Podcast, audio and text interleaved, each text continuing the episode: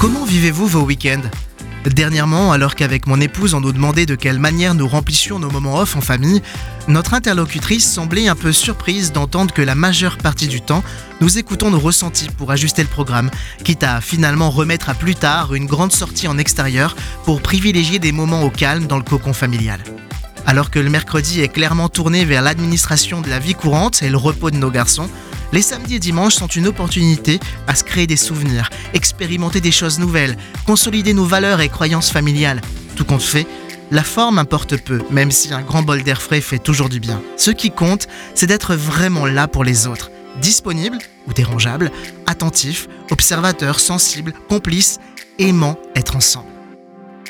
Sage chinois et selon la tradition contemporaine de Confucius, Lao Tzu a écrit être aimé par une personne vous donne la force. Aimer une personne vous donne le courage. En voilà un échange réciproque gagnant-gagnant, Johan. Et si aujourd'hui je faisais tout ce qu'il faut pour être avec ceux qui m'aiment et que j'aime? Tel un boomerang, faire du bien autour de soi finit toujours par rejaillir sur soi.